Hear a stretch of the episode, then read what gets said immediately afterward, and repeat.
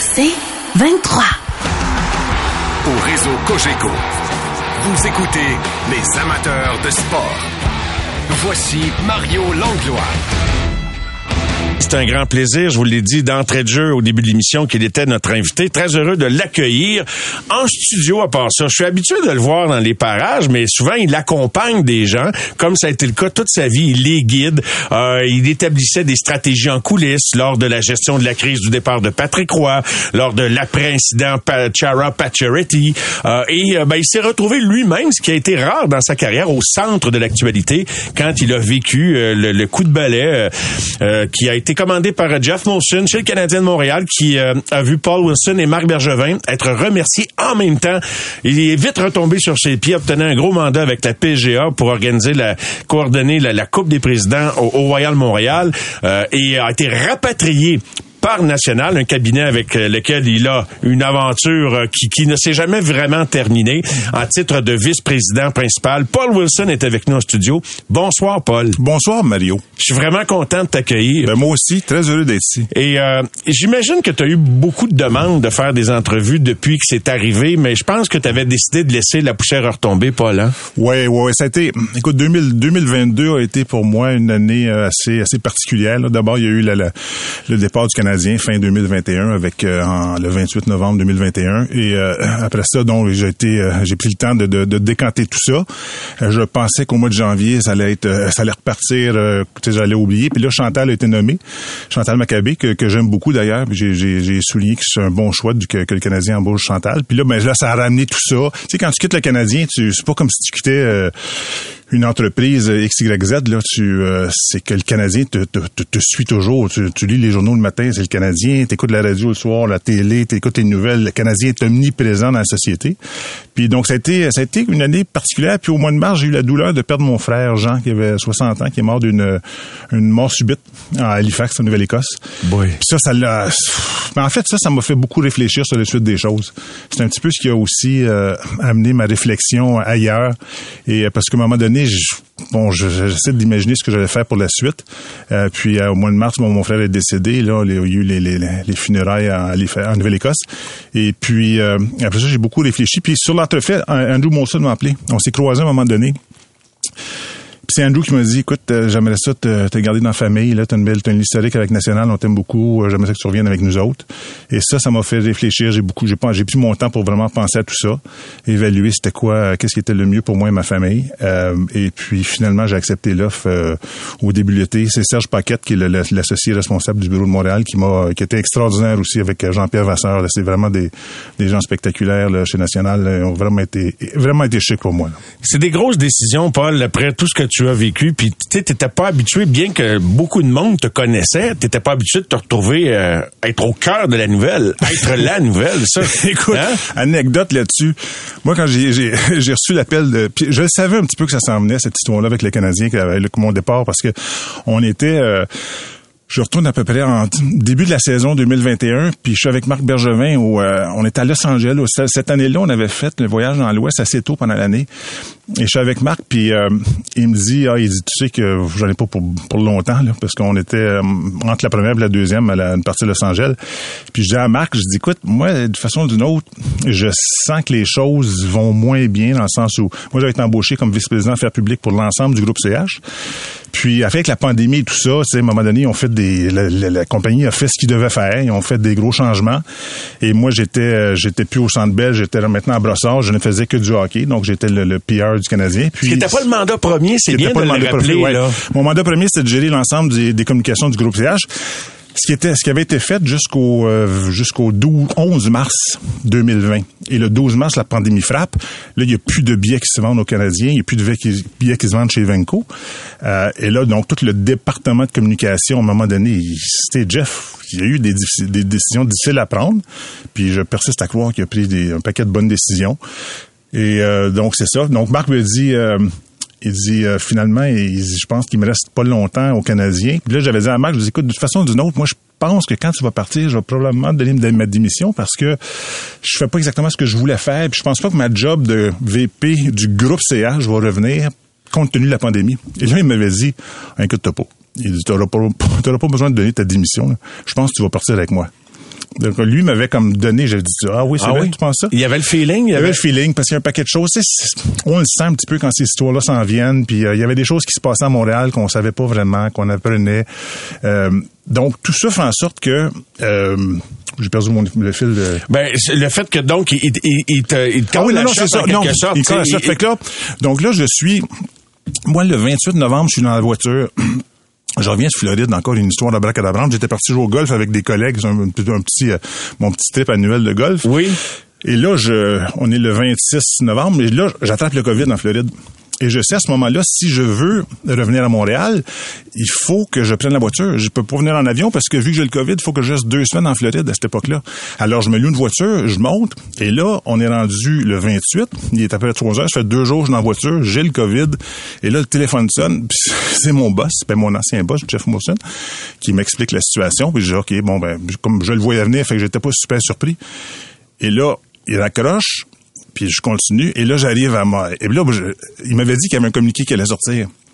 Mais là, j'arrive à la douane, puis là, le, le- le douanier, Il est au courant. ben là, il me pose la question, il dit bonjour, le Paul Wilson. Il dit, là, je donne mon, mon, mon, mon passeport, puis il me dit euh, qu'est-ce que vous faites dans la vie? Mais j'ai dit si euh, vous m'aviez posé la question il y a, il y a quatre heures de ça, je vous avais dit que je- j'étais VP du Canadien. Et là, il me regarde, il dit ah. C'est toi le troisième gars.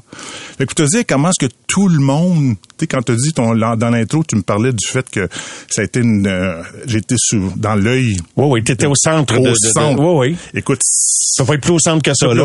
et là, je me suis rendu compte, encore une fois, de la force euh, du Canadien de Montréal, de la marque du Canadien de Montréal. C'est, c'est, c'est, c'est, c'est- c'est- c'était incroyable, incroyable. C'est difficile. Puis, puis tu le savais en, en embarquant là-dedans que c'était gros, mais là, Ouais. c'est bien de, de la nuance. Toi, c'était VP Groupe CH, mais là, tu te retrouves vraiment canadien, hockey à temps plein. Tu, tu deviens... On a senti de l'extérieur. Est-ce que à travers tout ça, je veux dire, Marc s'attendait d'avoir un nouveau contrat, lui, Marc Bergevin. Tu sais, à un moment donné, en tout cas, c'est ce qui courait. On avait l'impression que, puis la finale de la Coupe, les choses se sont gâtées quelque part en cours de route. C'est ça qu'il sentait, lui aussi? Ouais, ben ça se sent là. Encore une fois là pour tous ceux qui ont déjà de, qui ont, qui ont- à un moment donné, il y a, puis je parle, je parle pas de, de ce collant en particulier, mais il y a, il y a- il y a beaucoup de choses qui, euh, tu sais, t'as une espèce de, de sixième sens là, qui fait en sorte que tu vois, euh, tu vois que ça s'en vient, puis t'as une- puis je pense qu'entre Marc euh, et Jeff, écoute, j'étais pas nécessairement au courant de tous les détails, mais à un moment donné, Marc s'est rendu compte que bon, ok, je pense qu'elle est passée à autre chose, puis euh, puis ça s'est fait, euh, ben tu sais, ça se fait toujours de la même façon avec les Canadiens, c'est qu'il n'y a pas vraiment de bonne façon de dire au revoir à des gens de l'entreprise. Il y en a des mauvaises, par exemple Stéphane White, mais ça, c'est Ben une non, mais affaire. Stéphane, c'est c'est intéressant que tu le mentionnes parce que la raison pour laquelle Stéphane, puis tantôt je l'entendais Stéphane que, que j'ai Oui, beaucoup, ouais, que j'ai beaucoup aimé moi aussi. Stéphane, la raison pour laquelle il est parti à la fin de la deuxième, c'est que à un moment donné, Marc m'avait dit, ok, là, on va, on a pris la décision, puis quand tu prends une décision, faut que ça se passe là. Il dit, à la fin de la game, on va le dire à Stéphane. Puis là, j'avais dit à Marc, j'ai dit, quand tu vas lui dire, tu sais, tu connais comment c'est fait la chambre des joueurs puis le, le bureau des coachs si tu dis à Stéphane à la fin de la game, bon, mais Stéphane, tu t'en vas, là, il faut que, tu sais, le walk of shame, il faut que tu passes à travers le grand corridor où tous les joueurs sont assis, mangent et euh, les autres joueurs prennent leur douche. Tu es vraiment dans un environnement où il y a un paquet de monde. Fait que là, ce que j'avais dit à Marc, je dis, au lieu de faire vivre ça, c'était parce que quand tu, quand tu perds ta job, tu veux, je te rentre chez vous. Ah, c'est tu pas veux- le fun. pas le fun. Tu veux pas nécessairement parler à tout le monde. Fait que j'avais dit, j'avais dit, quand la, la deuxième période va commencer, la troisième va commencer, à ce moment-là, là, on va voir euh, Stéphane, puis il va pouvoir descendre dans la chambre parce que tout le monde est sur le bord de la bande. Tous les, les trainers, les joueurs, tout le monde est sur la glace. Donc, le, le vestiaire est tout vide. Fait que tu peux à ce moment-là descendre, tu peux passer à ton bureau, ramasser tes affaires et quitter de façon très... euh, puis c'était très... Autres, moi, je le voyais d'une façon très humaine. C'était pas une façon de... la- Puis je sais que ça a été ramassé comme étant... Ah, ça a été mal fait, c'est dégueulasse ce qu'ils ont fait. Mais c'était tout le contraire. L'intention, c'était pas ça. L'intention, c'était pas ça. Et l'intention, c'était vraiment de permettre à Stéphane de passer au bureau, de, ramener ses aff- de ramasser ses affaires, puis de s'en aller chez lui, puis euh, à un moment Mais donné... c'était un drôle de timing pour prendre la décision de bord, si tu Ben, me permets. Tu sais, ouais. comment se fait qu'un gars, le soir d'un match, dit OK, moi, je congédie mon coach des goalers. Tu sais, c'est- Ben, ça, alors là, toi, t'es pogné un peu avec la boulette, puis tu dis OK, on va essayer d'arranger ça. Mais C'est ça. Puis ça, je peux pas questionner. Là, encore une Ouais. fois, ça va tellement vite avec le Canadien. À un moment donné, il faut que tu colles des shots. Puis, puis les gens savent tellement vite. Tu sais, Même nous autres, quand on est partis, euh, nous autres, on avait commencé à savoir qu'il y avait eu des discussions avec euh, avec Jeff Gorton à, à New York parce que Marc avait reçu un appel d'un de ses, un de ses chums à New York. Il disait Ah, qu'il y a des il savait. Toutes ces choses-là savent. C'est pour ça que la nature de la bête fait en sorte que tu dois prendre des décisions vite. Puis, tu sais, dans le meilleur des mondes, là, tu as, un staff de ressources humaines qui s'assoit puis qui t'explique pourquoi tu as quitté. Puis, mais là, dans, dans ce domaine-là, euh, tu sais, on se souvient de la, du coach... De, Perry Pern? Non? celui qui était qui attendait le taxi sur le bord de la route. Là, dans ah, euh, ben, Gérard Galland. Gérard Galland. Tu sais, des fois, pour de l'extérieur, ça paraît horrible, mais quand tu connais la bibite à l'intérieur puis la façon que ça se passe, des fois, ça s'explique un peu mieux quand le Canadien surprend tout le monde en remontant les livres alors qu'il tirait de l'arrière 1-3, puis même Jeff Molson, quand il explique ses décisions, il, ramène tout le monde à série contre les Leafs en voulant dire, tu rendu là. Puis ben, je me rappelle, moi aussi, j'avais dit que le Canadien avait de l'air sur le bord de l'implosion parce qu'on s'entend un paquet d'affaires, puis boum, revient de bord, coupe d'arrêt de Kyrie, puis etc. Mais donc, avant même de participer à la finale, ça, Marc Bergevin savait ça qu'il se passait des affaires en arrière? Ou euh, c'est après? Non, non, c'est tout après. Ah, c'est après, OK. Les séries, c'était vraiment... Euh, toute l'attention était là. Marc Bergevin, là, d'ailleurs, moi, j'ai un parti pris pour Marc. C'est vraiment... C'est devenu un ami. C'est un gars extraordinaire que j'aime beaucoup, euh, qui, qui, qui, a, mangé son pain noir à Montréal. il a vécu des moments difficiles, mais c'est un gars, c'est un gars qui est tough. C'est un gars qui est... Moi, c'est un gars, que, un humain que j'aime beaucoup. Marc est très focus. Donc, pendant les... Lui, là, il parlait pas de contrat avant. Là. Lui, c'est tout c'était le hockey, les playoffs. On a commencé avec euh, Toronto, après ça, on est allé à Winnipeg, après ça, ça a été le, Vegas le 24 juin. Lui, dans sa tête à lui, là, il n'y avait pas de discussion de contrat. Il m'a jamais parlé de contrat pendant ça. il était focus hockey. Il était focus sur sa job, où il s'en allait. Euh, c'était juste ça. Puis les, les négos sont arrivés par la suite. Puis là, ça a été des négos entre lui et Jeff dont j'étais pas au courant.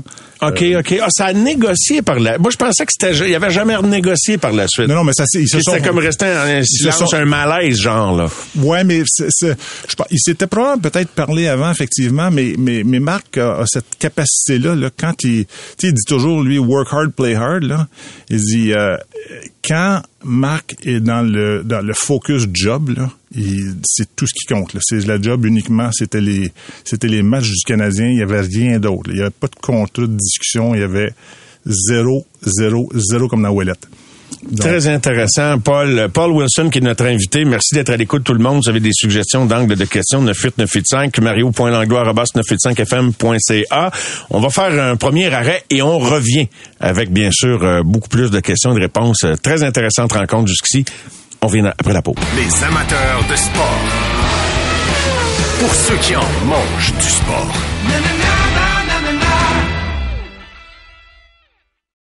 Au réseau Cogeco. Vous écoutez les amateurs de sport. De retour avec notre invité ce soir, Paul Wilson. On va parler évidemment d'un paquet de sujets parce que tu as tout un parcours, Paul. On va revenir même à ta jeunesse où tu cohabitais avec des, euh, ma foi, des pensionnaires assez célèbres dans l'histoire du Canadien de Montréal.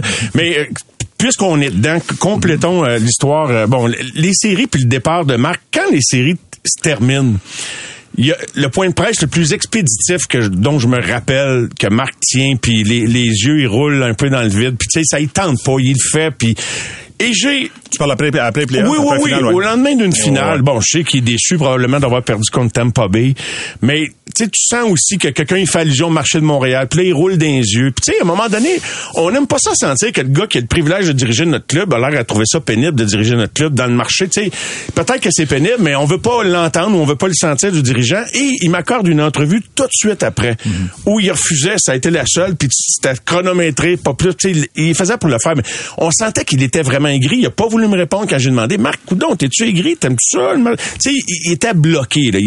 Fait que c'est là qu'on était obligé de spéculer. Disait, voyons, il se passe de quoi? C'est pas normal qu'un gars, après une finale de la Coupe Stanley, réponde de même. Oui, mais il faut, faut se retourner dans le contexte. Là.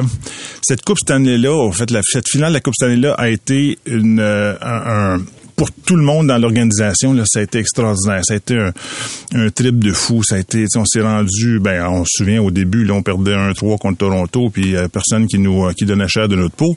Euh, puis à un moment donné, boum, boum, boum, euh, Tavares tombe au combat, et bon, ben là, tu peux, il y a toujours des, pour tout, je dis toujours que ceux qui gagnent la Coupe Stanley, à moins d'avoir une, à moins que ce soit une équipe comme Tampa Bay qui a gagné une Coupe de fois en ligne, mais il y a toujours beaucoup d'éléments de chance là-dedans. Puis nous autres, on avait, on était, on était parti sur un beat euh, assez chanceux. Euh, même chose avec Winnipeg, je me souviens, quand notre ami... Euh, Shifley? Ouais, avait, avait assommé au... Jake Evans? Jake Evans, qui était sorti pendant... Je pense qu'il avait manqué la, la, la balance des, des Il était suspendu. Suspendu. Euh, fait que quand on est sorti de cette aventure-là, appelons ça une aventure, on était tous drainé complètement mentalement, physiquement. C'était vraiment là. Et puis souviens-toi, on était encore dans la bulle à ce moment-là. Puis il y avait juste 3500 personnes qui pouvaient avoir accès au Centre Bell. C'était frustrant ça. C'était frustrant. Puis nous autres, je me souviens avec France Margaret Bélanger, on faisait, on appelait le, gouvernement pour essayer de, on voulait, on, faisait, on faisait pas de pression, mais on voulait savoir quand est-ce qu'on allait pouvoir avoir du monde. Puis c'était vraiment un moment qu'on voulait, on voulait que le plus de personnes. Anyways, longue histoire courte. Euh, Puis le septième joueur, je veux dire, tu veux septième joueur, ouais, aussi, ça, là. Je, tu veux la, la je sais pas si ça, ça compte pas de bien public, mais ça n'est pas, là. Exactement. Puis là, je me souviens, moi, quand euh, on était, euh, on avait, on avait battu Vegas, puis là, c'était Tampa, puis corrige-moi si je me trompe, mais c'était Tampa contre les Islanders de New York. Il était en septième, septième match, je pense. Puis là, on, on, on savait pas trop pour qui on voulait, contre qui on voulait jouer. C'était Tampa ou c'était les Islanders qui étaient très forts à ce moment-là? Alors tout ça pour te dire que il s'est passé beaucoup de choses et Marc était complètement drainé comme tout le monde. Euh, puis en fait, ce qui explique une des raisons pour laquelle on a eu le début de saison, la saison suivante, on a eu un début de saison assez difficile parce que les y a pas, ça n'a pas été un long, un long été. Les, les joueurs n'ont pas été en mesure de s'entraîner. Puis ça, puis ça, je trouve ça plate pour Dominique Duchamp, qui est vraiment un gars extraordinaire, là, que je salue au passage. Là, Dominique, euh, Claude Julien aussi, et Claude, euh, Claude, j'ai travaillé beaucoup avec lui, puis Dominique aussi. J'ai vraiment aimé Dominique. Dominique, c'est un bon coach. malheureusement, il est arrivé dans une euh, un moment pas facile. Là. Euh, on avait perdu chez Weber, on avait perdu Carey Price, on a perdu Joe Drouin. Euh, je pense que euh, Phil, Phil Deneau était parti à cette époque-là aussi. Donc, tout ça pour te dire que pour un gars comme Marc qui est très émotif, un gars qui a vraiment le cœur sur la main, c'est vraiment un, moi c'est une personne que j'ai appris à aimer beaucoup beaucoup. C'est un ami, c'est devenu un bon ami. Euh, puis des fois, puis la pression à Montréal là, moi je, écoute, j'ai vécu. Ça peut devenir intense. Ah, intense, tu dis. Puis là, tu l'as vécu comme un peu quasiment comme partenaire. Là, moi, j'étais à côté de lui. Là. Il y a des moments là pendant le, temps que j'ai... Parce que moi, ce qu'il faut que les gens sachent, si j'étais avec le Canadien, bon, j'étais embauché à temps plein de 2018 à 2022. Mais avant ça, j'étais avec Jeff Molson de 2011 à 2018 jusqu'à temps qu'il crée ce poste-là. Et... Euh, et puis moi, j'ai vécu des moments avec Marc, avec Claude Julien, euh, des moments, écoute, la pression, là, c'est insoutenable. Insoutenable, je te le dis, là je pense que j'imagine que un chirurgien cardiaque ou des, médecins qui ont la vie des gens entre les mains, c'est une autre pression complètement. Là. On parle pas de la même chose, mais, mais dans ce domaine-là, là, fait un gars comme Marc, à un moment donné, j'imagine qu'il y a une, une barrière qui se met aussi carapace, pour, une carapace pour se protéger. C'est pour ça que des fois, il pouvait peut-être donner l'air de quelqu'un qui était... on dit qu'il porte son... Euh, ce qu'il pensait, oui, ben ça, ça transparaissait dans son oui, visage. Oui, oui, oui, C'est pas ça. Oui. Marc Bergevin, c'est jamais un bon acteur, mettons. Sauf au bye bye. au bye bye. Ça, ça a été trippant. Ouais, c'était drôle. Le bye bye, on a eu du fun. Vous avez des bons feedbacks de ça? Oh, ben c'était le fun. Le bye bye, ça a été un beau petit gig là. Ça a été, écoute, nous autres, on est parti le 28 novembre. Puis je pense que j'étais, c'est moi qui avais proposé à euh, Guillaume au, euh, au bye bye notre participation, la participation de Marc, là, parce que je savais que le bye bye allait faire quelque chose anyway, fait que je me suis dit bon, mais tant qu'à qu'à se faire, euh, tant qu'à ben, aussi bien participer. Ouais, ouais, ouais, ouais. Tant, euh, qu'à passer à Moulinette. Tant qu'à passer à Moulinette. avoir du fun avec ça. Ouais, c'est ça. Ouais. Puis, euh... Ont eu du fun à la regarder? oui, absolument. Oh, ouais, ça a été un beau, euh, un beau moment, ça. Ça a été bien, bien fun. Ben, certainement. D'ailleurs, c'est la photo que j'ai utilisée de toi et Marc pour euh, annoncer ta présence ce soir. Tu sais, euh, beaucoup de gens l'écoutent et Pierre Gervais, que tu connais bien, ben, oui. prend la messagerie texte pour dire salutations à mon ami Paul, ben méchante bonne personne, c'est signé Jerv. et voilà, c'est drôle. Alors, dis-lui qu'on boit du Brunello. ouais, on fait une édition de jeu, ça sent la coupe un mardi soir. Euh, disons que le mois de février, euh, comment qu'ils appellent ça? Le mois de février sans alcool, là? Euh, moi, ça a duré deux heures. Ça a duré deux heures. Il a pris le bar. Santé, Paul. Et puis, écoute, mais c'est quoi tes, tes plus beaux moments que tu as vécu dans ton rôle avec les Canadiens? Parce que tu te dis, c'était pas ça ton mandat premier, mais là, tu te retrouves hockey 100 Tu es aux côtés de Marc Bergevin très souvent. Tu coordonnes toutes tes communications qui touchent l'équipe. À travers ça, à, à Broy, là, à l'intensité haut niveau? Quel, est le plus beau? Quels ont été les plus beaux moments que tu as vécu? Ben, je pense que les plus beaux moments, c'est de, de je, je, comprends les joueurs qui disent on aime ça. Bon, les joueurs qui se retirent, ils ont manqué l'esprit de l'esprit de groupe. C'est vraiment ça. J'écoutais Stéphane tantôt, Stéphane Waite, euh, vraiment un chic type. Tout le monde du Canadien. Moi, j'ai travaillé pour plusieurs pour plusieurs entreprises, dont la BAT. Oui. Et je dis, je salue, euh, je sais qu'Andrew Wilson n'aime pas ça quand je dis ça. Mais j'ai. Ils sont vraiment eux autres loyaux 24 heures sur 24. Mais dans la bière, les gens sont, aiment leur job. Je me souviens que moi, j'étais toujours impressionné par les gens qui travaillent dans, dans le monde de la bière, sont vraiment fiers. Mais ceux qui travaillent au hockey, les gens, tout le staff, c'est comme une coche au-dessus. Les gens sont vraiment intensément en amour avec leur job. ce sont des passionnés. Ils jouent pour une équipe comme. Ouais. Puis un des plus beaux moments ça a été, tu dis Pierre Gervais, mais Pierre, c'est un gars avec qui j'ai eu beaucoup de plaisir. C'est en voyage, on avait euh, sa route, on prenait toujours euh, justement un petit verre de vin ensemble après game ou euh, c'était mon drinking buddy. Mais ça, cette espèce d'esprit de communauté-là, -là, c'est ce que je retiens le plus de. Puis ben, aussi, moi, vu que j'étais dans la bulle. J'étais le seul gars des communications qui pouvait accompagner l'équipe euh, parce qu'on limitait ça. On était 50 max dans l'équipe. Fait que ça m'a beaucoup rapproché des joueurs, ça m'a rapproché du staff, ça m'a rapproché des coachs. Tu sais, les, la, la, saison, les playoffs en 2020, quand on était à Toronto dans la bulle, on est resté 32 jours à l'hôtel. Pas le droit de sortir, ben là, c'est là où, euh, Claude Julien a eu son épisode cardiaque.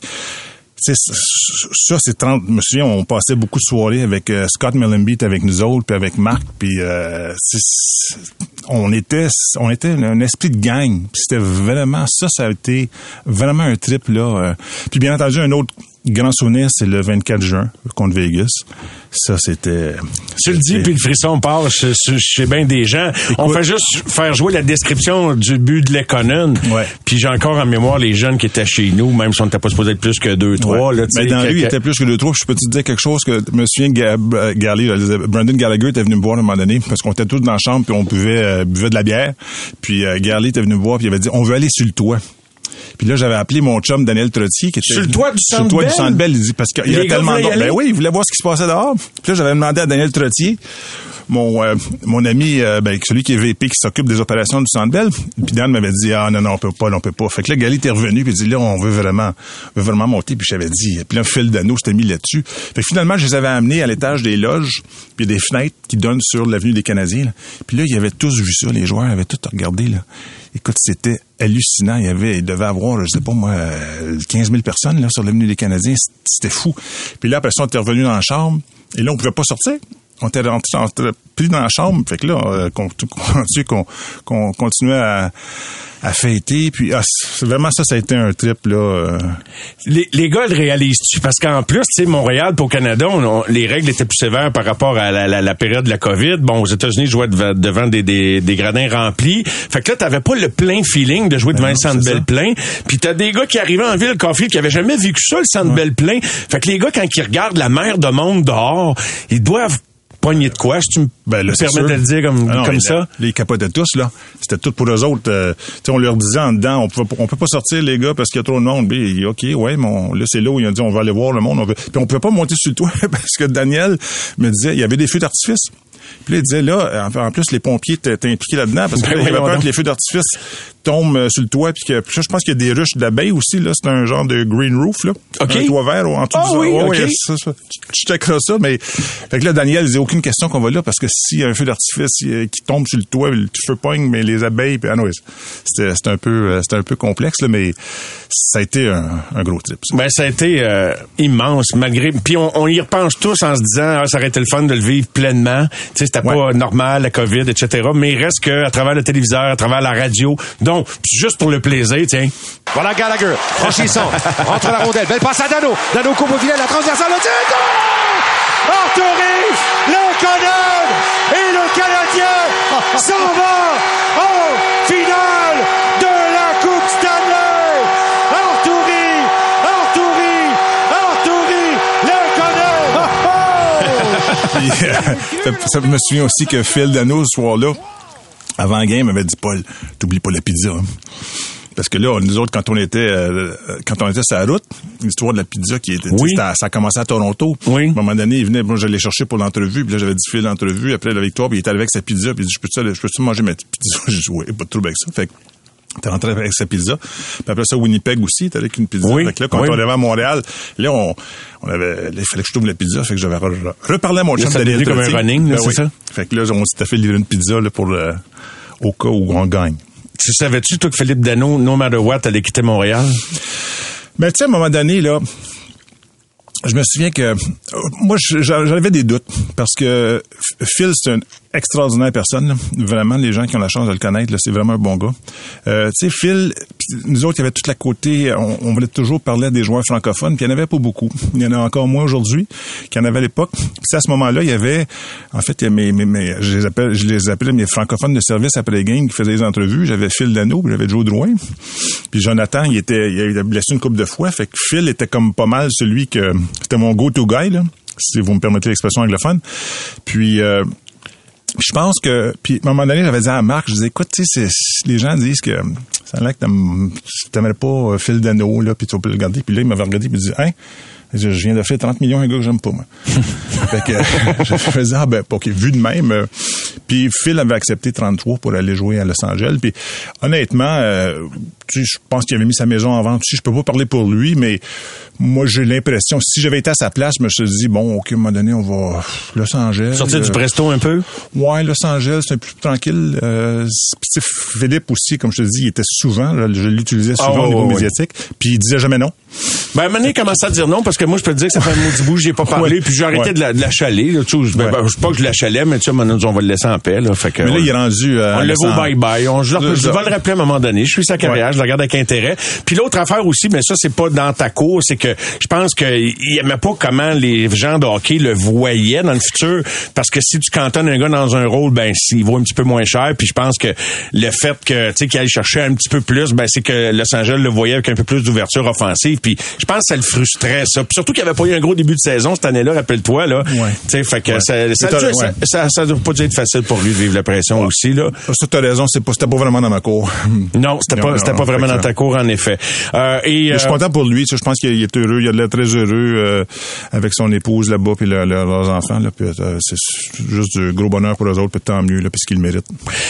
Quand euh, Jeff Motion t'appelle, t'apprends donc que c'est terminé. euh, et euh, là, par la suite, tu dis, je vais, je vais laisser retomber la poussière. Le décès de ton frère l'offre d'Andrew Molson de, revenir chez National où tu œuvré quand même à deux reprises auparavant, deux, deux gros mandats auparavant.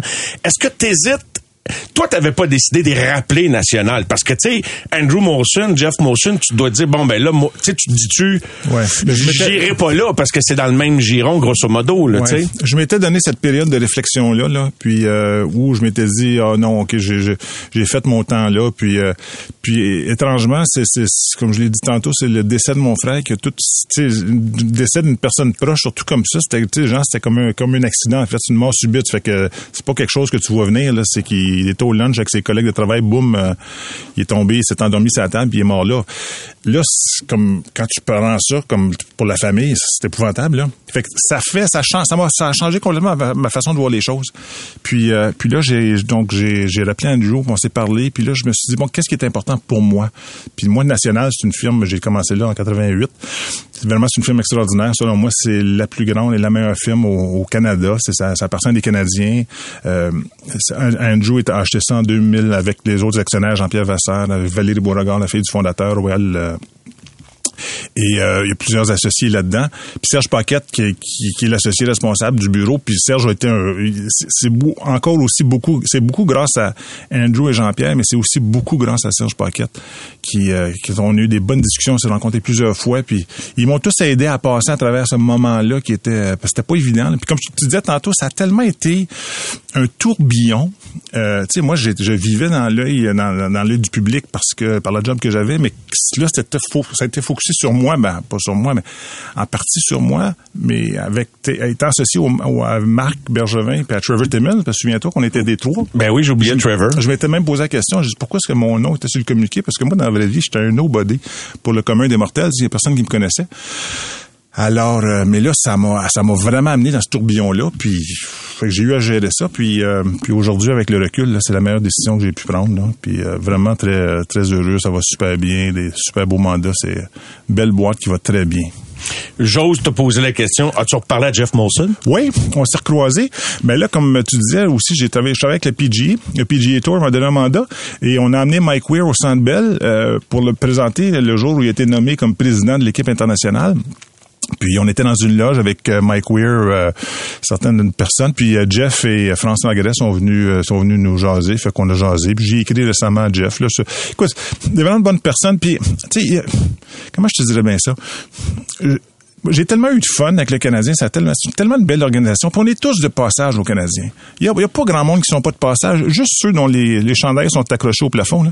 Sinon, on est tous de passage. Là vraiment, là, c'est un petit peu ça que j'ai compris à un moment donné, c'est qu'on est des employés d'une organisation extraordinaire, mais le Canadien, c'était pas moi, là. Le Canadien, c'est pas... Euh, euh, c'est pas Chantal Maccabé, puis le Canadien, c'est pas euh, Charles ou c'est même pas Jeff Molson. on est tous comme prêtés à l'organisation. Même les joueurs, à moins de, comme tu dis, à moins d'avoir ton chandail retiré. À moins d'être Guy Lafleur ou Modeste Charles et compagnie. Oui. Fait que moi, j'ai vraiment, là, tu sais, les Molson, c'est des gens extraordinaires, une belle, une bonne famille, une belle famille. Des, ils parlent français, ils ont vraiment à cœur la communauté euh, francophone. Fait que moi, j'ai aucun regret. C'était, euh, c'est sûr qu'au début, quand ça arrive, boum, euh, c'est un peu, un peu sur le choc, même si je le voyais venir.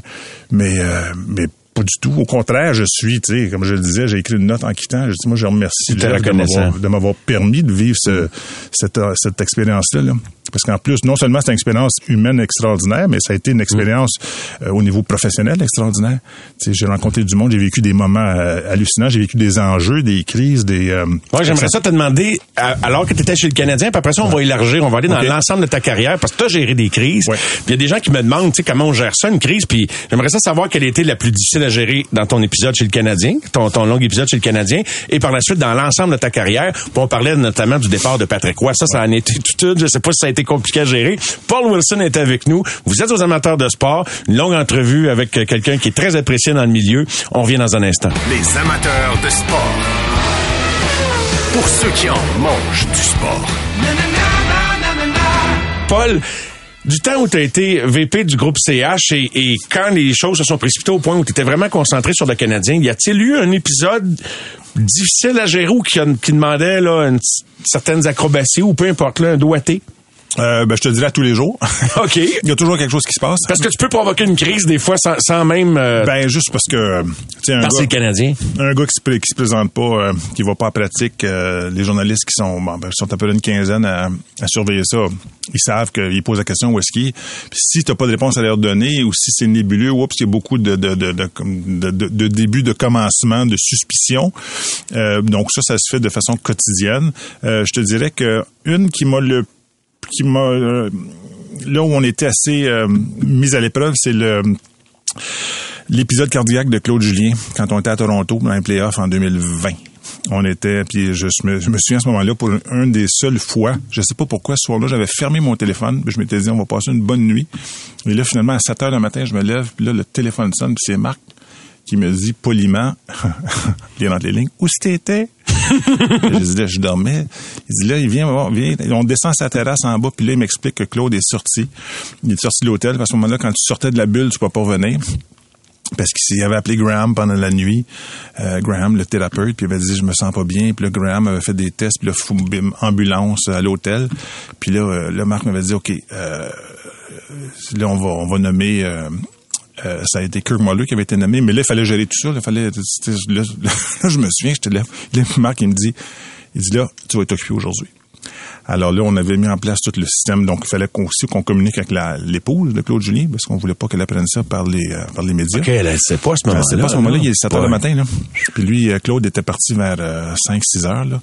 Euh, fait qu'après ça, il fallait parler à Kirk, il fallait parler aux joueurs, fallait, puis là, souviens-toi, là, que Marc Bergevin était venu faire le point de presse avec, Kirk était là, je pense, puis chez Weber. Il les accompagnait. Donc, il fallait expliquer ça à tout le monde. C'était un choc. C'était un choc pour tout le monde. Pour l'équipe? Pas pour l'équipe. Puis, Puis après ça, moi, j'avais parlé à Claude, puis on, euh, il était à l'hôpital, puis Claude était très émotif aussi, parce que là, veut, veut pas, il savait qu'il pouvait pas revenir dans le, dans le- à, à l'équipe, parce qu'il fallait à ce moment-là... Oh, il faisait un X sur ses séries. Ouais, il faisait, un X sur ses séries. Donc ça, ça avait été, euh, je te dirais que ça avait été une, euh, une pas pire à gérer, celle-là. Il fallait... euh, puis, tu sais, c'est toujours le même principe. Il faut vraiment... euh, ce qui fait un bon gestionnaire de crise, c'est quelqu'un qui est capable de garder son calme. Puis moi, étrangement, dans ces, des fois, je, m'énerve pour de certaines choses quand j'étais au volant ou whatever, mais quand arrivent ces crises-là, j'ai toujours tendance à vraiment là, ben, être groundé puis il faut focuser sur la, le travail à faire. Euh, puis Marc avait été super professionnel aussi. Euh, les, les, les coachs avaient été, Kirk Muller a fait ça comme un champion aussi. Ben, Kirk avait déjà aussi coaché, donc il était pas, euh, pas complètement étranger à cette, euh, ce- ce rôle-là de coach en chef. Donc, euh, c'est une, c'est une belle organisation, le Canadien. Puis, je me souviens au début, quand j'étais commencé, Marc m'avait dit, tu vas voir, on est, on est, euh, il avait utilisé le terme anglais, we're a well-oiled machine. Puis c'est vrai que Machine bien huilée. une machine bien huilée. Puis c'est vrai que quand tu euh, quand tu travailles pour cette organisation-là, c'est vraiment une organisation, tu me permets l'expression, sur la coche. Alors, euh, les- les- donc c'est ça, on le personnel qui avait été très euh, qui avait beaucoup aidé, puis Graham et son équipe avaient été extraordinaires aussi. Ça fait que, mais ça a été une, ça, a été un enjeu particulier. Jean, ça, ça me fait penser à une question que je t'ai pas posée, Paul, tantôt. Puis, euh, tu sais, moi, j'aime ça être cohérent avec ce que je disais publiquement, puis que des fois, peut-être, vous entendiez qu'il faisait pas l'affaire, puis tout ça, mais... On ça aimait pose- tout ce que tu disais. Ah oui? Est-ce qu'à un moment donné, là, j'avais l'impression que Marc était comme le seul maître à bord de tout? Tu sais que j'avais l'impression que c'était lui qui dirigeait la communication aussi, puis etc. Est-ce qu'à un moment donné, il, il emmenait trop large? Puis, tu sais, à double tranchant, ça. Oui, t'es en contrôle de tout, mais à un moment donné, euh, la, la pression, moi, c'est l'impression que j'avais de l'extérieur. Ouais. Ben, en fait, je te dirais que un vrai, un bon patron, là, Marc, je le considérais comme un bon patron parce qu'il avait effectivement une emprise sur tout. Il savait tout ce qui passait. Tout ce qui se passait dans, dans, dans, dans, dans le shop, là, il était au courant. Euh, mais il te laissait du leeway. Tu sais, moi, souvent, là, j'avais on avait des discussions avec lui, lui et moi, puis on se, puis des fois, ça me prenait du temps à le convaincre. Des fois, il venait s'asseoir dans mon bureau. Puis, tu sais, Marc, c'est un gars, là, il disait toujours que il mettait sa face de barreau de chaise. Là. Des fois, il était comme un peu intimidant quand il était assis devant toi. Puis là, il faut que tu Ah, lui il était une idée. capable, il était capable capable. d'être Ah, intimidant. Puis, mais, mais il a toujours été. Puis Marc, le, le- le- le bon côté de ce gars-là, c'est comme boss, là, ce que j'ai appris. Moi, j'ai appris de tous mes patrons, là, tous les patrons que j'ai eus, ils m'ont tous laissé une leçon. Puis lui, la leçon qu'il m'a laissée, c'est que c'est un gars qui était, qui était bon pour son staff. Il était bon pour ses employés. Il a jamais jeté qui que ce soit en dessous du boss. Il aurait pu jeter bien du monde en dessous de l'autobus euh, pour un paquet de raisons, tu sais, qu'il se faisait tellement critiquer. Puis lui, il prenait la critique, puis c'était critiquer moi, lâcher mon staff. Fait que comme patron, moi j'ai beaucoup apprécié ça de lui, puis j'ai beaucoup appris de lui. Vraiment un gars là, euh, comme on dit en anglais, il would take ownership là. C'était ses décisions, même si ses décisions n'étaient pas toujours très populaires, que ce soit un choix de pêchage, que ce soit euh, whatever. Lui, Marc Bergin, c'était si vous avez des critiques, critiquez-moi, cri- critiquez pas Trevor Timmons, critiquez pas Martin Lapointe, critiquez dit, It's pas- on pas- me. It's on me. Ouais. Ça, là, ça m'a toujours impressionné. Fait que si ce n'est que pour ça, là, moi, j'ai beaucoup de respect pour le, le, le patron que Marc a été. Intéressant. Et euh, mais, mais tu penses pas que ça peut être... à- Oui, je comprends que quand t'es le boss, faut que tout que tu saches, mais tu, co- tu comprends-tu ce Non, que mais je il veux écoutait dire? tout le monde. Marc, il écoutait Ouais? beaucoup. OK. Ah oui. Il écoutait, euh, il écoutait ses collègues, il écoutait son, euh, sa gang, au, comme Mar- tu- par exemple à Martin Lapointe, par exemple à Scott Mellenby, par exemple à tous ceux qui Ah, les gars, le- Francis Bouillon m'en a parlé. Les gars, Mais il écoutait Marc. Puis quand, mais quand il prenait une décision, c'était après avoir Il vivait fait le- avec. il vivait avec. Puis, puis moi même moi là, il me disait souvent là, on, on se disait quel joueur là, quel joueur on sort aujourd'hui au niveau média. Ouais. Puis là, il me disait bon ben ce gars-là, ce gars-là, disais, ouais, mais les, les journalistes aimeraient bien parler à tel gars. Puis là, ok. Mais tu sais, il me laissait le, c'est moi qui avais le choix final. là. Si vraiment là, je disais on fait ça, l'histoire de, de je te parlais de la, la, la gestion du dossier Claude Julien au niveau de comment est-ce qu'on l'a annoncé, c'est moi qui ai géré ça. Je te parlais de l'histoire de Stéphane Waite tantôt. Puis tu sais, Marc aurait pu dire Hey, Stéphane Waite quand les gens ont dit que Stéphane Waite euh, c'était 40, vous l'avez laissé comme à la fin de la deuxième, à la fin de la deuxième période. Il aurait pu dire, bon, mais c'est Paul Wilson, mon gars de communication, qui m'a suggéré ça, mais il l'a- jamais dit. C'est, c'est, on a, on a pris la décision, mais c'est une décision d'équipe, c'est moi, Moi, j'ai une troisième version, imagine. Ah ouais, non? Ben, je sais pas si je chaud en ondes, là. Ah, tu me diras après, puis on, ouais, puis on verra ça. Euh, bon, euh, en dehors du Canadien, mais en même temps, des fois, ça peut être lié au Canadien, comme on l'a appris tout à l'heure, puis comme je le disais en introduction, c'est que tu as géré, puis je le savais pas à ce moment-là, mais par le cabinet national, tu as géré un paquet de crises, Oui. dont le départ de Patrick Roy. Est-ce que ça a été délicat à gérer, ça? C'était-tu le, le ça, dossier ça- le plus chaud que tu as géré? Je te dirais que c'était pas mal un des plus chauds. Ça, c'était en 95. Je me souviens, j'étais au match, c'était un 2, 2 décembre, quand il avait perdu contre Détroit 11-1, puis j'avais dit, j'étais avec mon beau-frère. Puis moi, je travaillais beaucoup avec Patrick et Robert Sauvé, son agent à l'époque. Puis euh, on faisait beaucoup de promotions pour McDo. Patrick était bien impliqué pour le manoir Ronald McDonald, puis il était impliqué pour les, les cartes d'hockey. Il faisait les promos McDo, puis McDo, c'était notre client chez National. Alors, euh, le lendemain matin, euh, Bob Sauvé m'appelle, il dit, on a besoin de toi, on aimerait, voici la situation. Puis là, je me pointe là, puis on a... Puis Daniel Lamar, à l'époque, était mon patron, qui était l'ancien du Cirque du Soleil, le, le- big boss du Cirque du Soleil. Lui, il travaillait pour le Canadien, pour Ronald Corey. Puis je suis allé voir Daniel, j'avais dit, écoute, euh, Bob Sauvé vient de m'appeler, puis j'aimerais bien ça prendre ce mandat-là. Mais il dit, il dit, ouais, mais moi, je travaille pour Ronald Corey. J'ai dit, on va faire un mur de Chine entre nous deux. Puis on avait littéralement géré ça comme ça. Puis les gens Tremblay avaient écrit un papier à l'époque qui avait dit si vous voulez savoir comment ça se passe dans le monde des grands, là, il dit dans le coin gauche il y avait national, puis dans le coin droit il y avait national. Mais ça, ça avait été euh, ça avait été intense parce que tu sais à l'époque il n'y avait pas d'internet. Et là, je me souviens qu'on était au Sheraton à Laval, puis la conférence de presse, on l'avait, elle commençait à 6 heures. Je me souviens qu'on était dans une suite en haut. Il y avait Patrick, Bob Sauvé euh, et moi, et Daniel Sauvé qui était le, le partner de Robert. Et puis, je me souviens, puis toutes les voitures, il était à peu près 5h30, on était- 5 heures, c'était le briefing, puis toutes les voitures, autres, moi j'avais une vue sur la, la- la 15 qui montait vers le nord, puis là, c'est tout le monde qui revenait chez eux. Puis là, je me disais, tout ce monde-là, là, ils vont tous regarder la TV à 6 heures parce que c'était l'histoire, la seule et unique écoute. histoire. Puis là, j'avais dit à Patrick, regarde là, on est mieux de pas se tromper dans ce qu'on dit. Parce qu'il y a bien des, ben de gens, ben des gens qui vont nous écouter. Puis ça, ça avait été, ça avait été intense. Mais Patrick, c'est un gars hyper intelligent, puis tu sais, savait, là. Il maîtrisait bien son discours. Il l'a toujours bien discours, maîtrisé, ouais, là, ouais, encore aujourd'hui. Fait que déjà, là, à ce moment-là, il le maîtrisait. A- As-tu été conscient, toi, à ce moment-là, que lui, il était peut-être prêt à rester, finalement, puis qu'il voulait mettre fin au scénario qui s'en allait, ou c'est pas tant... Je dirais qu'à ce moment-là, non, j'ai pas été conscient de ça. Moi, j'avais l'impression qu'il était prêt à passer à autre chose. Puis, euh, euh, puis peut-être que, fait que je pense que j'ai lu ça récemment. là, qui disait que, puis peut-être que c'est le cas. Euh, probablement, c'est lui qui le sait. Mais moi, comme c'est sûr qu'il était nerveux. Peut-être que c'est un humain aussi. Puis il savait ce qui se passait là. Il savait, il savait vraiment ce qui se passait. Puis il savait qu'il y avait, sais, veut, pas. Mais encore une fois, c'est un gars qui est, qui est intelligent, un gars qui s'exprime bien. C'est un gars qui, puis il était bien entouré. Robert Sauvé, Daniel Sauvé, vraiment deux deux personnes euh, extraordinaires Robert, qui la bien classe, une affaire, super là. classe. Moi, j'avais beaucoup aimé travailler avec eux autres. Fait qu'on s'en était euh, relativement bien sortis. En fait, l'objectif, c'est on voulait pas jeter personne en dessous de l'autobus non plus. C'était pas. Puis Patrick avait compris ça.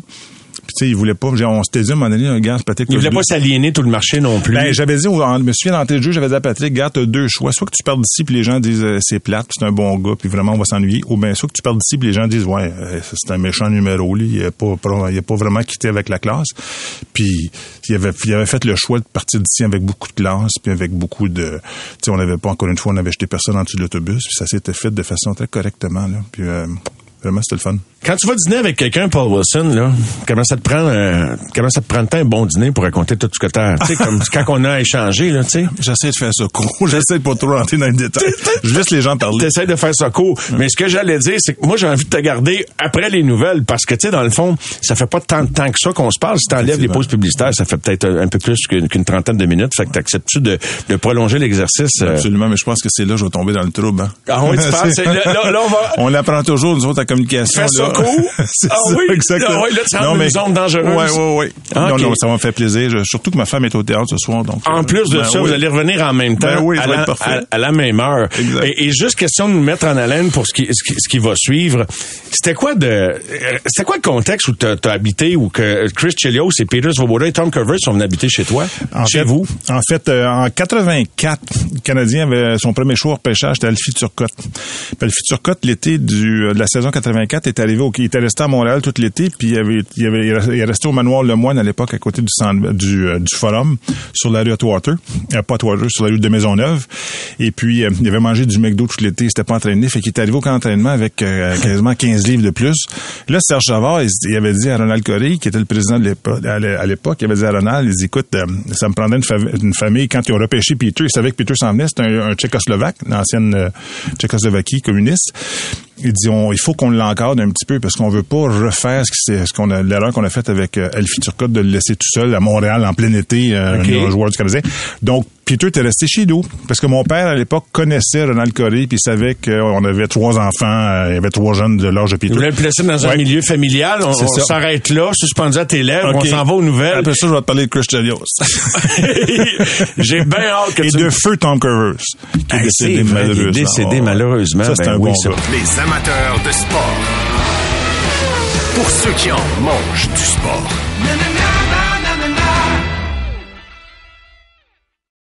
Au réseau Cogeco, vous écoutez les amateurs de sport. On est en compagnie en prolongation, troisième heure des amateurs de sport. Et euh, Paul, tout à l'heure, je vais le dire tout de suite, euh, Paul Wilson est avec nous. On vient de passer la dernière heure, mais euh, dans le fond, on fait juste commencer à ouvrir la conversation. Et là, il va à l'encontre des principes de communication. Il dit, faut pas que t'étires, tu vas te mettre dans le trouble. Alors, Paul, merci d'accepter, Ça me fait plaisir. très volontaire de te mettre dans le trouble.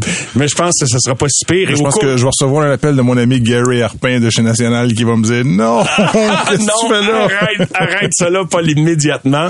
Euh, on parlait de Chris Chelios. Et là, pour les gens, j'ai donné l'indice plutôt à 8h15 parce qu'en plus, on fait tirer des prix cette semaine. C'est une semaine sans hockey. Tu sais que c'est le 50e anniversaire des amateurs de sport, Paul. Ben, bravo. L'émission née en 72. On avait célébré euh, le 30e en 2003. Wow. Et ça faisait pas très longtemps que qu'on m'avait confié l'émission à ce moment-là. Puis on avait fait ça chez Magnan. Je, puis je, Magnan, des photos dans, dans le temps. Je sais pas si t'étais là. T'étais-tu là? Ben, je pense ça? que Chez oui. Magnan, oui, j'étais là. Absolument, pour le- absolument, absolument. Ben, je pense que j'ai des photos de Ben toi oui, de, ben de oui, cet événement-là. Alors, barbecue dans quelques minutes. Soyez aux aguets. Puis tu pourrais y assister. Je vais faire un gagnant d'un beau barbecue Captain Cook de 500 dollars en direct. Et j'ai déjà des gens qui ont été pigés. Vous le savez pas. Et je suis sur le bord de vous appeler en direct. Mais d'abord, reprenons là où on a laissé avec Paul.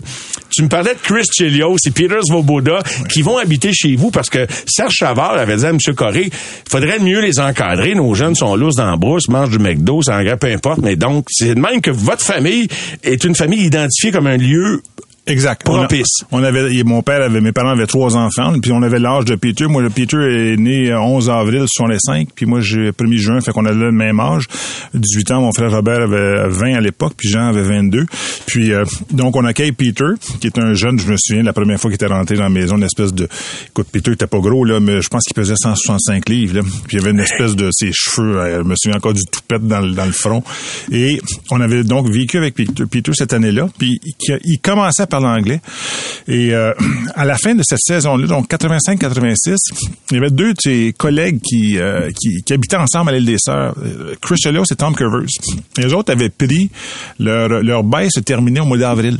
Donc, ils n'avaient pas pensé, eux autres, qui, qui se rendraient jusqu'au au final, en finale. sérieux? Fait qu'il y avait plus d'appart. Ben, il y avait plus d'appart. Puis là, mon, il avait demandé à Peter, il savait qu'on avait une grande maison, fait qu'il avait demandé à Peter, mais Peter avait demandé à mon père. Mon père a dit, ben oui, on a une chambre en bas, les deux pourront rester là. Donc, pendant la- la- l'année de la Coupe Stanley, j'avais, moi, Chris, Chris Chelios qui était à la maison avec Tom Curvers et Peter Joboda. T'as quel âge à ce moment-là? Moi, j'ai 18 ans, 18, 19 ans. Et non seulement ça, mais en plus, je suis bartender sur la rue Crescent à l'époque.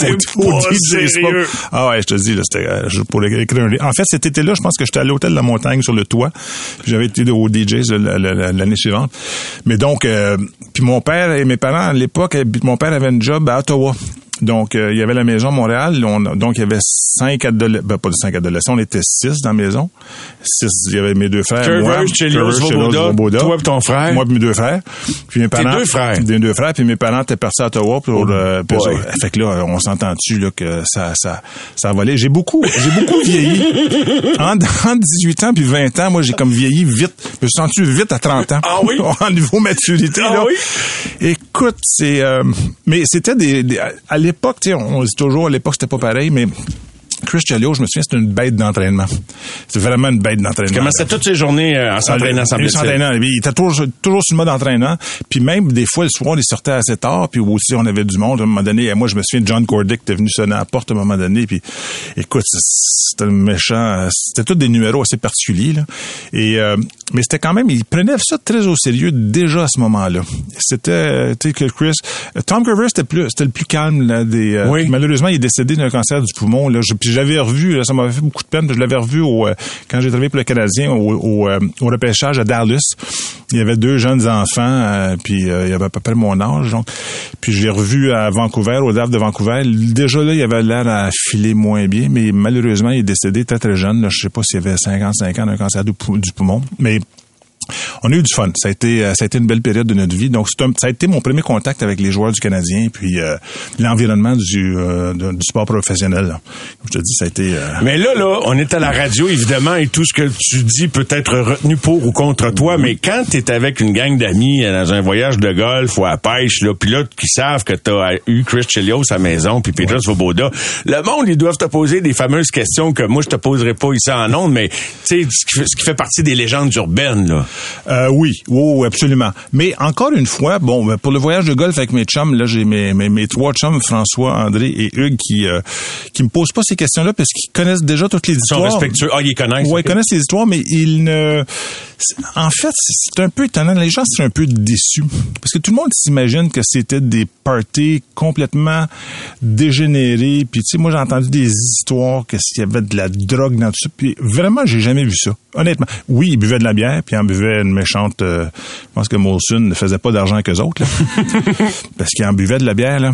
Euh, tu sais, un gars comme Chris Nallon, euh, qui était super, que je connais bien, puis qui était super gentil avec nous autres. Puis, mais ça buvait de la bière, mais c'est tout. J'ai pas vu. Peut-être que moi j'entends ces histoires-là, puis non.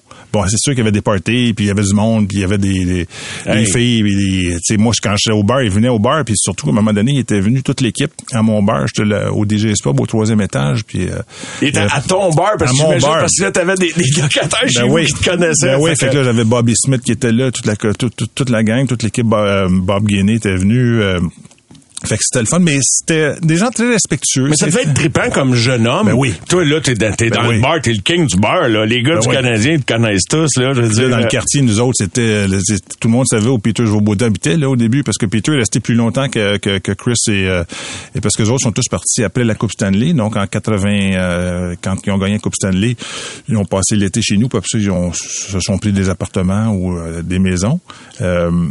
Puis, mais c'était le fun. On a développé une belle amitié. Mon frère Robert et moi, on est allés au mariage de Chris Chelios. C'était marié au Wisconsin. Euh, fait que, tu sais, ça a été comme un... Ah, wow, le lien... oh, le lien était là. Oh, j'ai revu Chris, d'ailleurs, euh, l'an passé, il y a deux ans, on avait fait... le Canadien avait fait une, réception pour tous les anciens capitaines.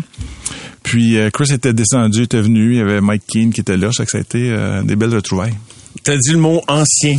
Oui. C'est ici, à cette antenne, que Carbo avait dit, je sais pas si tu te rappelles, il y a un mur entre les Canadiens et les anciens sous l'administration Marc Bergevin.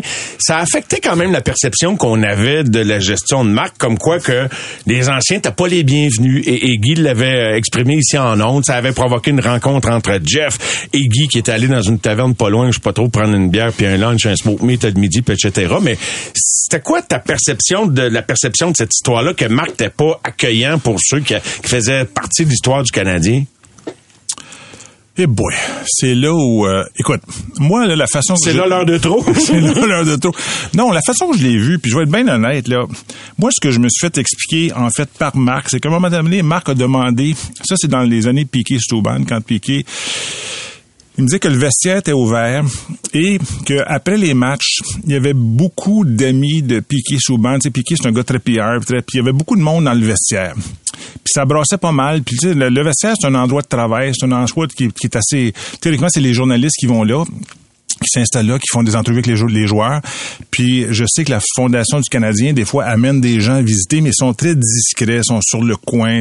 Bon, Geneviève Paquette et son équipe font très bien les choses. Puis donc les gens, les communs des mortels, mais par groupe de 4-5. C'est discret parce que les joueurs continuent à se promener, puis des entrevues. Puis c'est un espace de travail pour vous, les journalistes, et pour les joueurs aussi.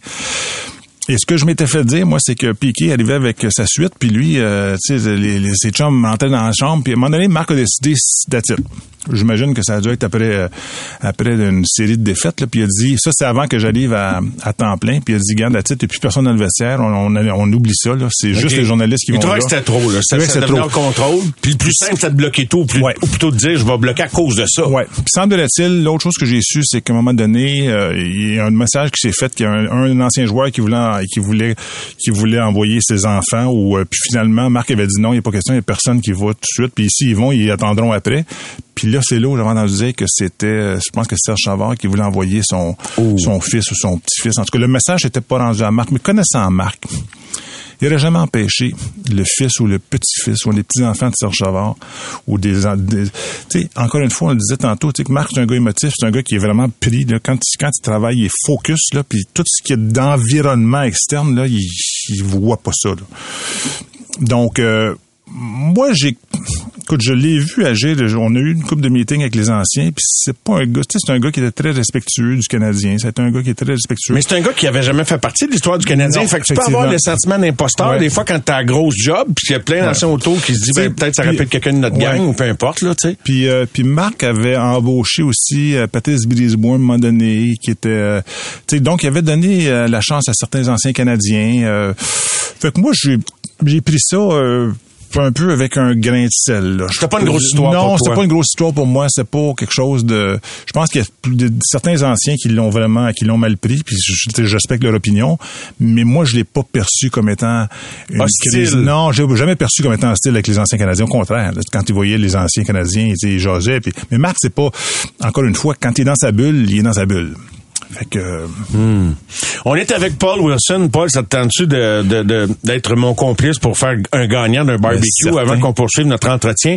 On va faire une courte pause. On prépare la musique. J'ai une question quiz et les gens qui ont inscrit le mot-clé plus tôt aujourd'hui, qui était anniversaire, euh, un, un- un lien avec le 50e anniversaire des amateurs de sport. Donc, vous avez inscrit le bon mot. Notre service des promotions a pigé une série de noms. J'ai un ordre 1, 2, 3, 4, 5. Et si le premier répond pas à la bonne question, on passe au deuxième, ainsi de suite. Vous avez besoin de répondre à une bonne question. Vous avez un beau barbecue. C'est pas plus compliqué que ça. Euh, et je pense que c'est des questions quand même. Je les ai testées avec Jean-Sébastien. Fait que, OK. On revient après la pause et on fait un gagnant d'un barbecue et on poursuit l'entrevue avec Paul Wilson, l'ancien VP du CH, mais actuel VP principal du cabinet national. À tout de suite. Les amateurs de sport. Pour ceux qui en mangent du sport. Oh là là, remis de nos grandes émotions, tout ça autour d'un beau barbecue Captain Cook. Demain, deux barbecues à l'enjeu. Et il y a un auditeur, j'ai j'ai rigolé, je viens de te dire ça, Paul Ordonne, euh, quelqu'un qui me dit, au niveau professionnel, Jean Béliveau a inscrit 50 buts en 52-53, mais avec les As de Québec, avec qui il avait prolongé le séjour. Salut Mario, Eric euh, qui nous écrit sur Winigan. Super belle visite, Paul. Faudrait l'inviter plus souvent, comme Pierre Javet. Ben, Pierre est là tous les vendredis.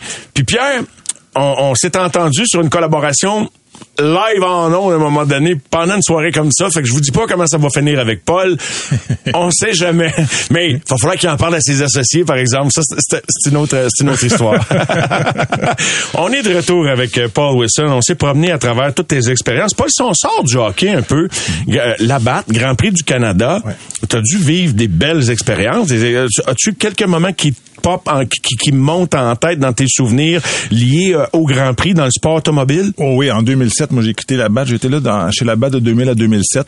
Euh, ça, a été euh, vraiment une expérience euh, le fun. J'étais VP Affaires publiques pour le Québec. Puis en 2003, on avait pas ça. avait une grosse grève. Tantôt, on parlait de, gros enjeux. Ça avait été assez intense. Et euh, mais après ça, donc en 2007, j'ai quitté. Puis là, je me suis joint à l'équipe de Normand Legault euh, pour euh, au Grand Prix du Canada. Donc 2007, 2008, euh, en fait 2008, 2009, 2010. Et j'étais là. C'est Normand et moi qui avons géré la, la le fameuse euh, en 2008. Souvenez-vous après le Grand Prix de 2008. Les menaces de Bernie? Ben pas juste les menaces. Bernie avait enlevé là, le, le- la course de Montréal du calendrier pour 2009. Donc en 2009, il n'y a pas eu de Grand Prix. Puis en 2008, quand euh, on, le voyait venir un petit peu. Normand m'avait dit ouais, tu vas voir, je pense que Bernie il met de la pression parce qu'on était le dernier Grand Prix qui appartenait à une à une, euh, une entreprise privée qui était Normand Legault, en fait, qui était le, le GPF1, son entreprise à lui.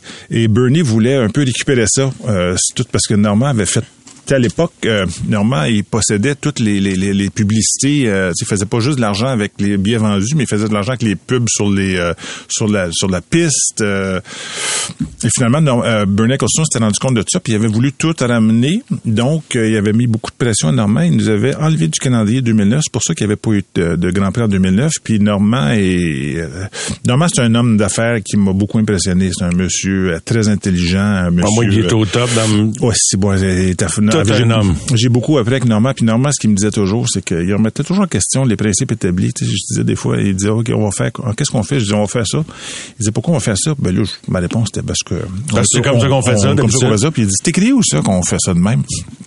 Fait que j'ai beaucoup appris avec lui. C'était vraiment un, un, un mentor. Puis, euh, puis finalement, il y a eu une espèce, cette espèce de, de, de, de, de- combat que Normand gagné en bout de ligne. Puis Normand a décidé de se retirer. Puis là, c'est à ce moment-là que François Dumontier a repris euh, le Grand Prix à partir de 2010-2011. Et bon, ben là, on, s'est rendu. Là, aujourd'hui, ça a été, euh, je pense que été François vendu son, son, son, ses parts à Belle, si je ne m'abuse.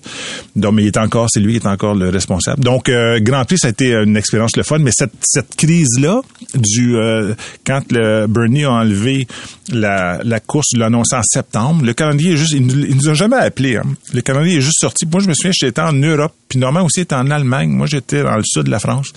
Je prenais des vacances parce qu'on c'était à la fin de l'été, au mois de septembre. Puis à un moment donné, on avait fait des trois, euh, plans. Plan A, plan B, plan C, parce qu'on savait que ça s'en venait. Puis à un moment donné, ma- Normand m'appelle. Puis euh, il, est, il est 9 h le matin à Montréal, mais il est 3 h l'après-midi. En, en- moi, je suis dans le sud de la France. On est en, on sort d'un lunch qui avait commencé à 11 h puis il est rendu à 3 h l'après-midi. Puis il me dit, là, on n'est pas sur le calendrier de la FIA. Il dit, qu'est-ce qu'on fait? Mais là, j'ai dit, écoute, on avait trois scénarios. Je, suis allé voir le, le chercher l'information, puis j'ai dit, bon, ben, on va mettre en place le plan B. Puis, euh, fait que là, finalement, moi, j'étais revenu à Montréal. là, il avait fallu que je rencontre euh, M. Raymond Bachand. À ce moment-là, était ministre de, de l'économie, euh, pas des finances. Euh, Ouais, il en- était dans le ministère économique Ouais, avec Jean Charest. ministère économique avec Jean Charest. Puis là, j'avais rencontré euh, Raymond. Puis on avait, puis il y avait Michael Fortier qui était bien équipe. Puis Michael avait comme essayé de, de, re- repatcher tout ça. Mais finalement, donc, euh, mais ça avait été très intense. Puis je me souviens que tout le monde cherchait Normand. Puis Normand était en Allemagne. Il pouvait pas revenir. Donc, c'est moi qui avais fait, quand j'étais revenu à Dorval, il y avait des, caméras qui m'attendaient parce que tout le monde voulait savoir qu'est-ce qui s'était passé. Et euh, on était arrivé euh, à l'hôtel euh, sur la rue René Lévesque. Et au centre Sheraton, puis je me souviens que là, je m'étais assis sur la scène et il y avait un mur de caméras devant moi. Là. Je pense qu'il y avait à peu près 50 journalistes. C'était vraiment, c'était une crise mondiale à l'époque pour nous. Ben oui, monde voulait F1, savoir qu'est-ce qui s'est passé. global. Pourquoi on est sorti. Pourquoi la, la- la- la course de Montréal n'est pas sur le calendrier de la FIA. Et euh, bon, c'est parti. là. Fait qu'on a géré ça aussi. Donc ça aussi, ça a été un Une autre assez crise. intense. Puis là, on avait aussi travaillé avec euh, le NASCAR avait fait une course cette année-là, en 2009. Oui, ça me rappelle. La série. Nationwide qui était venue Oui. en ville. Oui. Puis ça avait été une expérience bien intéressante parce que NASCAR puis F1, là, c'est, on est dans deux mondes complètement différents. Là. On est sur deux planètes euh, complètement différentes. Là. C'est, Vraiment. C'est bien particulier. Des questions du public, Paul, et euh, euh, je pense que ce sont toutes des, des bonnes questions. Quelqu'un me dit, le français et les joueurs, pourquoi si peu d'efforts? C'est le commentaire question. Puis tu sais, quand tu nous dis que Phil Dano étouffait à un moment donné parce que c'était le franco de service, puis que... Fait que, tu sais, quand tu considères ça, quand t'en as un, s'il est tout seul, il, il- il- tu tu, vas le brûler, tu sais. Pourquoi t'en as pas plus? Ben, on, on avait déjà à l'époque une dame qui venait donner des cours de français, puis c'était, on l'offrait aux joueurs. Mais les joueurs sont, beaucoup de joueurs sont de passage. Bon, tu vas me dire que Carey Price c'est pas de passage, puis tu vas me dire que chez Weber, ben, chez Weber est arrivé, euh, T'es arrivé tard, mais... est arrivé tard, mais, mais j'imagine que c'est pas dans leur gêne, c'est pas, tu sais, on, on l'offrait, puis on en pourquoi pas parlait. plus de francophones? Repêché pour le Canadien. qui Ouais, joue genre, ben j'imagine que c'est ça. ben, tu sais, en fin de semaine, là, il y a eu la- la- le match des étoiles, puis il n'y a aucun francophone dans le match des étoiles. Puis, en fait, Mathias Brunet a écrit un article intéressant en fin de semaine où il pose la question, est-ce qu'on doit... Tu sais, puis d'année en année, le plus ça allait, là, je pense que cette année, là, bon, je sais que sous le, le, le, le- sous Marc Bergevin, il y avait bien, à un moment donné, il y avait une grosse crise, il était parti, là, il n'y avait pas, eu- pas Il y de avait eu un match pas un soir, ouais. Mais là, depuis ce temps-là, corrige-moi, je me trompe, Mario, mais je pense qu'il y a eu une coupe de matchs sans francophones sur la glace. Puis, puis, puis Mathias Brunet, j'invite les gens à aller lire sa dernière chronique, qui est intéressante, puis il pose la question, est-ce que, en fait, ce qu'il demande, c'est est-ce que le hockey au Québec est malade? Dans le sens où est-ce qu'on, est-ce qu'on réussit à amener, tu sais, il n'y a pas eu de francophones dans le match des étoiles, là. Zéro francophone dans le match des étoiles pour, le- je pense que c'est la première fois. Alors, euh, c'est un peu ça la question. C'est vraiment pas une, puis je me souviens. Non, moi, mais si quelqu'un était convaincu, Paul, que d'en avoir plus, t'as Ouais. un plus pour l'équipe, il y en Ouais. plus. Ça veut dire que quelqu'un, dans tous ceux qui le dirigent puis qui se succèdent à la direction de ça, il pense pas que c'est un plus. Et la question, je- moi, j'ai sens que ça soit ton premier centre, là, tu sais? Mais j'ai toujours posé la question, ben, comme à Trevor Timmons, puis il m'expliquait toujours que des fois aussi repêcher des joueurs européens, c'est ils t'appartiennent plus longtemps que Ah. des joueurs qui sont dans la Ligue d'hockey junior Ben oui, mais c'est ça la réalité. Puis c'est tout le Canada, pas rien que le Québec. Les joueurs canadiens repêchés, t'as deux ans pour les signer. Les autres, cinq ans ou Après deux, trois ronds, le monde, il repêche quoi aux États-Unis pas en Europe? Fait ça, ça vient jouer là-dedans. Puis il y a personne, tu sais, moi, je me souviens, il y a personne qui a, qui a rechigné. C'est littéralement, bon, là, la question qu'on peut se poser, c'est que, est-ce que tu, tu y vas, euh, tu y vas, euh, tu vas-tu le meilleur joueur? Ou est-ce que tu vas en septième ronde chercher un, un francophone? Je pense que, collège moi je me trompe, mais un Harvey Pinard est un septième joueur. Un choix de septième ronde. Ben oui, puis je suis content qu'il l'ait fait parce que souvent le monde sont insultés, comme Tourigny l'an passé, premier, le seul francophone repêché en septième ronde. Mais j'aime mieux qu'il repêche là qu'il repêche aucun, tu sais, c'est sûr. Mais oui, c'est un petit peu insultant, mais euh, les gens, puis d'ailleurs, je vais saluer, euh, c'est euh, le TVA, Anthony Martineau, euh, le journaliste de TVA Sport, qui a obtenu la première entrevue avec, Ant pas Anthony, c'est lui-même, avec Logan Maillot euh, et euh, où Logan euh, s'exprime en français. Puis là, on réalise que, ma foi, il, lui, il a une base de français. Alors, ça va peut-être plaire aux gens qui m'écrivent comme à l'instant, mais pourquoi pas plus de Robinson, de Gainé, etc. Un an au Québec, c'est suffisant pour apprendre cinq phrases. Ben, Logan Mayou avec Anthony Martineau sur TVA Sport. Je veux juste dire merci à tout le monde qui comme, a aidé moi et resté avec moi de, de pendant tout ce temps. Et je sais c'est pas facile tout le temps, mais je l'apprécie beaucoup. On veut rapporter le Coupe Stanley à Montréal. Et, et, honnêtement, là, il y avait une conversation. Il est capable d'avoir une conversation. Ben moi, j'ai parlé, j'avais parlé à Logan, mais quand on avait repêché, j'étais là, puis j'ai été le premier à l'appeler pour lui dire qu'il avait été repêché. Puis euh, je me souviens de la conversation qu'on avait eue, puis il m'avait parlé français, puis il m'expliquait. quand tu l'écoutes parler, c'est un, il y a un accent acadien. Oui. Ouais, c'est un accent acadien. Euh, je pense que son père habitait ou sont allés à l'école à Moncton ou euh, ah, au Nouveau-Brunswick, okay. on avait l'Écosse dans ce coin-là. Là. Repêcher Logan Mayou, est-ce que ça, ça, ça pesait dans la balance quand Jeff Monson a décidé de remercier, ou c'était tout décidé d'avance, on va le repêcher, il va vanter, on va se tenir, puis that's it. Moi, moi c'était ma lecture. moi, je pense que c'était décidé d'avance, puis le propriétaire est au courant, puis il dit, gars, il va vanter, puis on va se tenir. Ouais, ça ressemble à ça. C'était plus une décision. Tu sais, dans ce genre de décision-là, tout le monde est au courant. Je pense que Jeff a fait son son meilleur coup de pas quand il est sorti, puis il expliqué à tout le monde que, regarde, euh, on a levé la tête. Mais, mais ce dossier de Logan Mayou, c'est intéressant parce qu'à un moment donné, c'est là où je me suis rendu compte que le Canadien, c'est une, une c'est particulier parce que souviens-toi à l'époque, il y avait eu Adonis Stevenson avait été, euh, c'était fait, euh, il avait eu son, son accident, c'était fait euh, knocker. Knocker, puis, bon, puis sa vie est en danger. Ouais. Parce que à un moment donné, on, on m'avait parlé de Logan Mayo pour j'avais regardé le cas puis j'avais dit bon ben, c'est un jeune de 17 ans qui a fait une erreur majeure euh, mais il avait payé ça s'était passé en Suède puis il avait payé son son il avait été comme accusé pas accusé mais euh, je pense qu'il avait payé une une, une, une une amende pour ce qu'il avait fait. Bon. Euh, puis à un moment donné, moi, je regardais les médias ici, puis il y avait à l'époque Adonis Stevenson qui était justement, qui il venait d'avoir une, une, une, ovation au Centre Bell.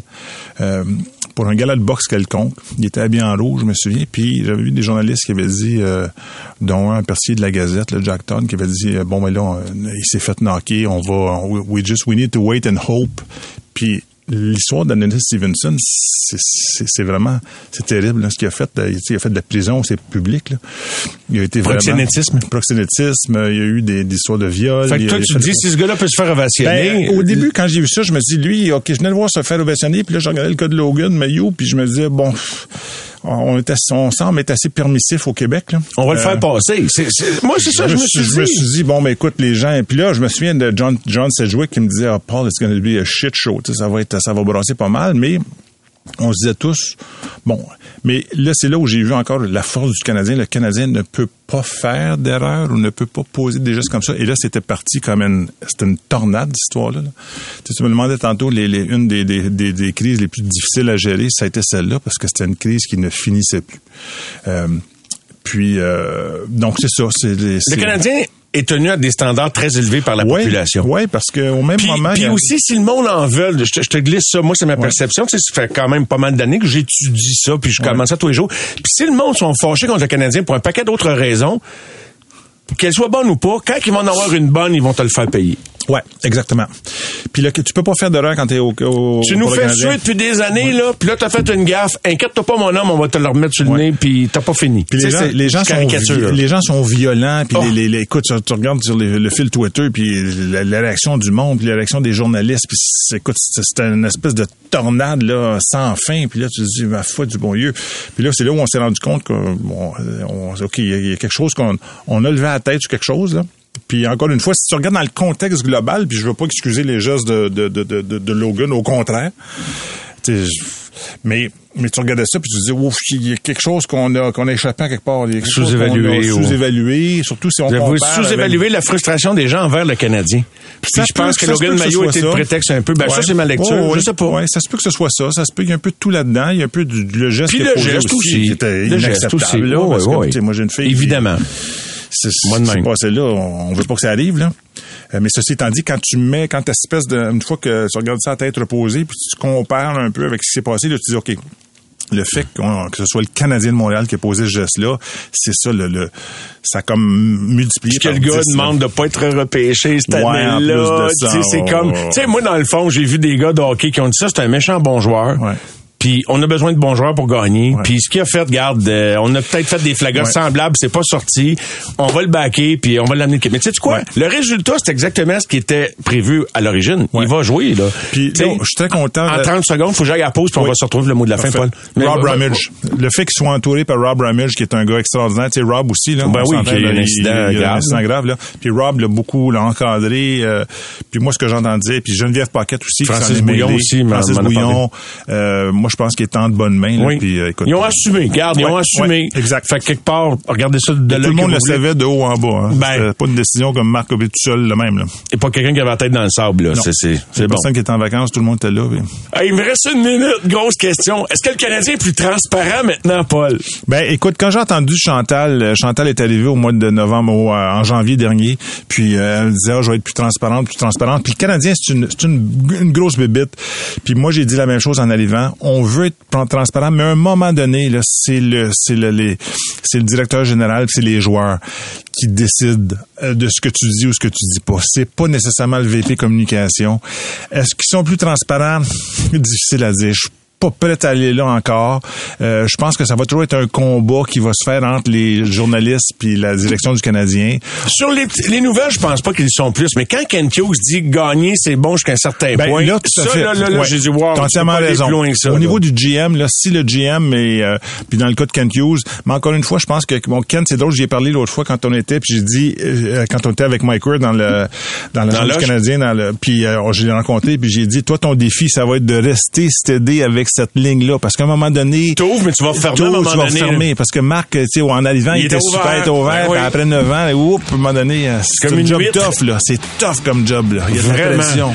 Là, les gens demandent une prolongation. Ils disent, hey, tu sais comment est-ce que le monde dit, Alain, je te salue un auditeur régulier. Il dit, un peu de croquant, s'il vous plaît. Un peu de croquant. Un peu de croquant. Là, bon, mais je pense que ça a été assez croquant dans les deux dernières heures. Euh, fait que Paul, un immense merci. Mario, c'était un grand plaisir. Ça a été- là, c'est vraiment le fun. Très agréable. C'est du quoi? On, on va faire quelque chose avec ça. Je pense que c'était trop le fun. Merci, On va Paul. se reparler. oui, merci. À bientôt. Les amateurs de sport.